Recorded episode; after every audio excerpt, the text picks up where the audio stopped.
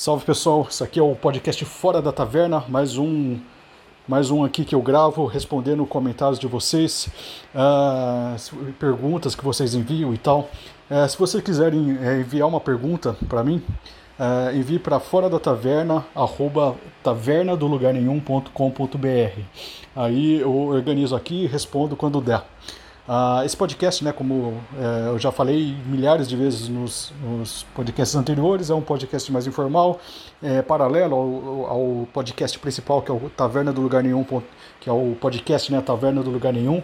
É, caso queiram receber, é, ver o que eu produzo né, no Taverna do Lugar Nenhum, basta acessar tavernadolugarnenhum.com.br.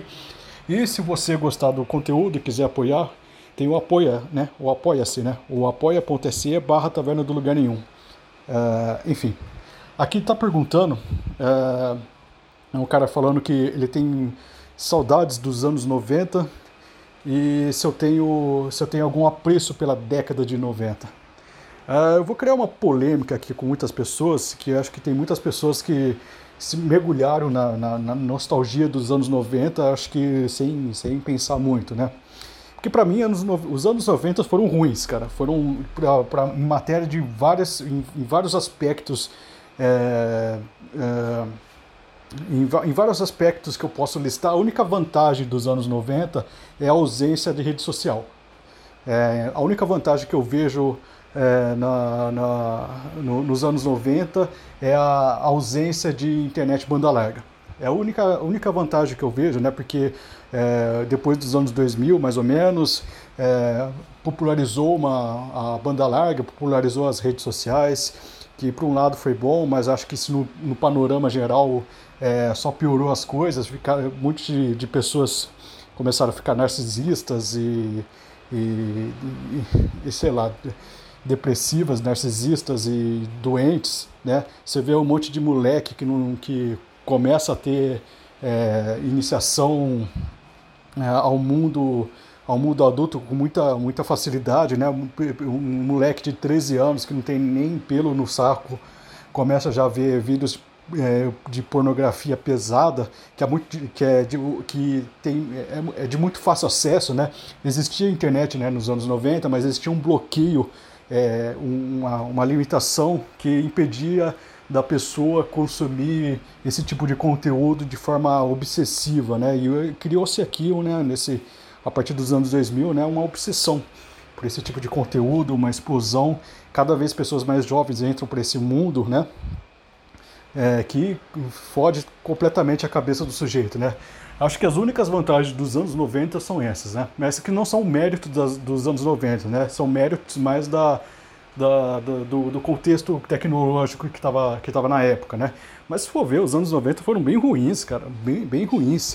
Uh, você vê pela televisão brasileira, por exemplo, muita gente acha engraçado, bonitinho, mas é, se for parar para pensar, sabe, banheira do Gugu, é, que tinha é, é, uma, uma falsa inocência que a gente fala, né? De, de, de, de programas que passavam para a família brasileira com, com um teor claramente pornográfico, claramente sexual, né? o que hoje seria mais escandaloso, né? que hoje a gente veria com maus olhos, né? Não sei por que as pessoas olham para trás e veem isso aí com, com bons olhos, sabe? É, pondo crianças para dançar, né? A boquinha da garrafa. Gente, eu estou falando do contexto brasileiro, mas também existe um contexto mundial lá. Ah, os anos 90, em termos de, de, de, de produção é, artística de cinema foi um dos piores anos do, da história, sabe? Em, em, produção de música também foi um dos piores anos da história, sabe? É, deu dá a impressão que os anos 90 é um pastiche é, higienizado dos anos 80, sabe? É, tudo que ficou, tudo que nasceu nos anos 80, nos anos 80 eu, eu entendo a nostalgia dos anos 80. Eu realmente entendo a nostalgia dos anos 80. Havia assim uma, uma certa simplicidade na, na, na no, no trato das coisas, né, no, no, exagero, existia uma coisa um pouco mais genuína. Nos anos 90 não, nos anos 90 ele, ele, ele pega o... É, é, é, é, como se fosse os anos 80 morrendo nos anos 90, sabe? É, não só por, por, motivos mais lógicos assim, mas toda a produção dos anos 80 parece que meio que que vai definhando e os anos 90 começa a dar uma, um, um, um certo. Uma, é, é, o que eu falei, né? Uma, um pastiche higienizado dos anos 80, sabe? Dos anos 80 eu gostava do, do, do, da coisa do exagero, dos anos 90 não tem tanto isso, sabe? E os, a produção cinematográfica dos anos 90, em geral, o blockbuster era horrível, né? Com, salvo algumas exceções, né? Algumas louváveis exceções, mas no geral são era, era uma década, década que se orientava muito por modinhas tal com muito pior do que hoje, sabe? Se a gente tá reclamando da, das modinhas de filme de super-herói nos anos 90, caramba, os filmes de super-heróis eram terríveis, sabe? Horríveis de, em todos os aspectos possíveis, né? Mas não só esse, sabe? Eu, é, muita, muitas pessoas elas têm uma, uma fantasia nostálgica dos anos 90 muito por conta da, da é, do, do, do, que eles consumiam, né? Mas se a gente pensar no, no, contexto do Brasil, é o que a gente consumia, muito, muito que a gente consumiu de bom do, nos anos 90, por exemplo, nas coisas da sessão da tarde, foram coisas produzidas nos anos 80, né? então a gente tem uma, uma coisa meio é, simbiótica que entre anos 80 e anos 90, sabe? Mas enfim, né? É, a única vantagem dos anos 90 é esse, cara. O, o, a música estava horrível, o cinema estava horrível, as formas de arte estavam horríveis, sabe? Não, não, vejo muita vantagem em si. Eu não vejo muito motivo para ter saudades dos anos 90, não, cara. É, respondido, respondido a sua pergunta aí, é, não, não fiquem bravos comigo, né?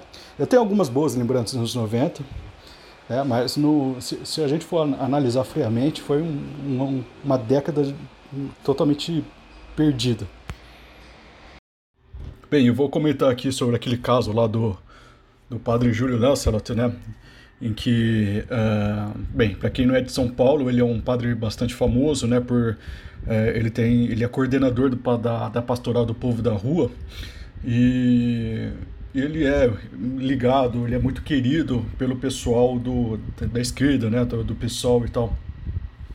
É, não sei se ele é daquela, daquela teologia da libertação, né, que é uma, uma, uma espécie de, de politização do, do, do evangelho, né, eles fazem uma interpretação é, politizada do evangelho, bastante problemática, né, é, bastante ruim também.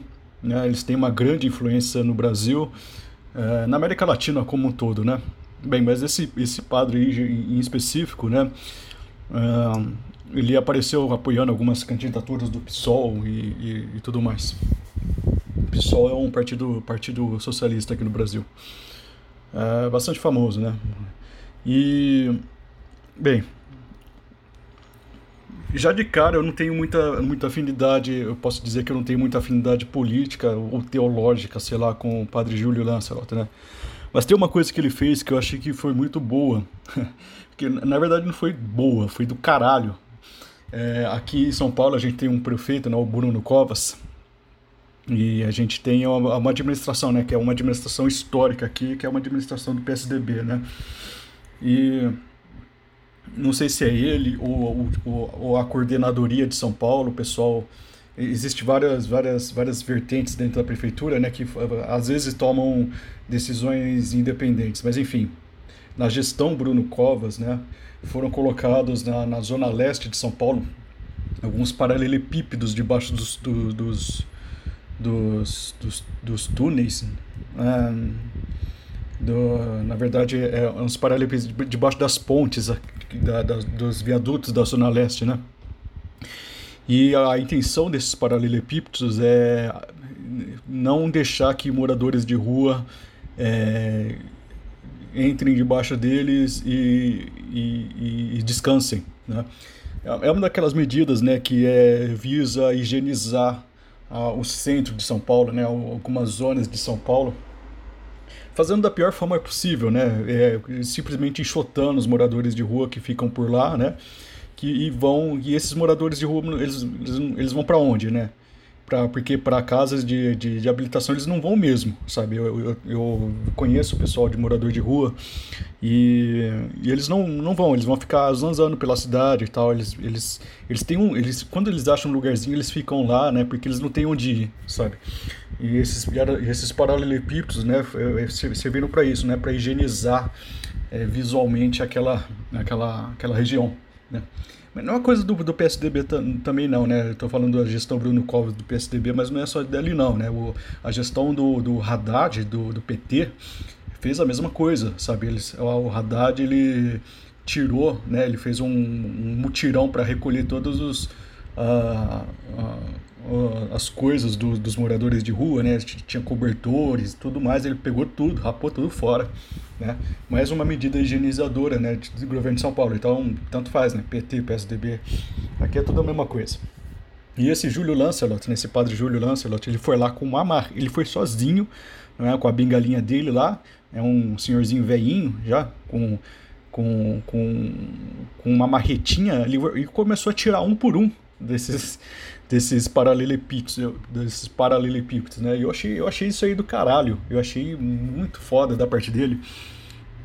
E, e uma coisa que ficou, ficou, tão simbólica, né, que a prefeitura foi lá, pegou tão mal para a prefeitura e ele deu tanta exposição, né, que a prefeitura foi lá e e desfez essas, esses, esses, essas coisas, esses paralelepípedos que colocou lá, né? Gastou mais dinheiro, né? Mas foi uma coisa assim do, do caralho do que o padre Júlio Lancelot fez. Uh, ganhou meu respeito aí, né? Eu não, eu não concordo com, com, com as posições, eu, o, com o que ele.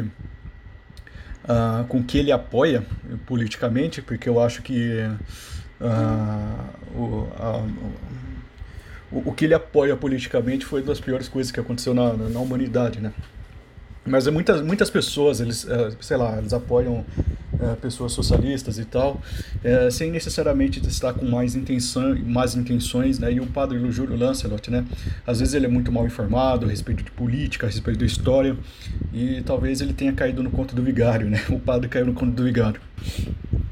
E é, eu, eu lembrei daquele da, daquela coisa que eu falei do, da peça do Júlio César, do, do, Shakespeare, onde você tinha um Brutus, que era um revolucionário, né, que era um, um conspirador, um, um, um, traíra, né, mas ele estava, ele tava, ele, ele, ele participou do atentado a Júlio César, sendo o, melhor amigo do Júlio César, porque ele achava que estava fazendo bem para Roma, né? então ele é um dos personagens principais da peça e é aquilo que eu falei, né? ele estava no lugar errado com o coração certo.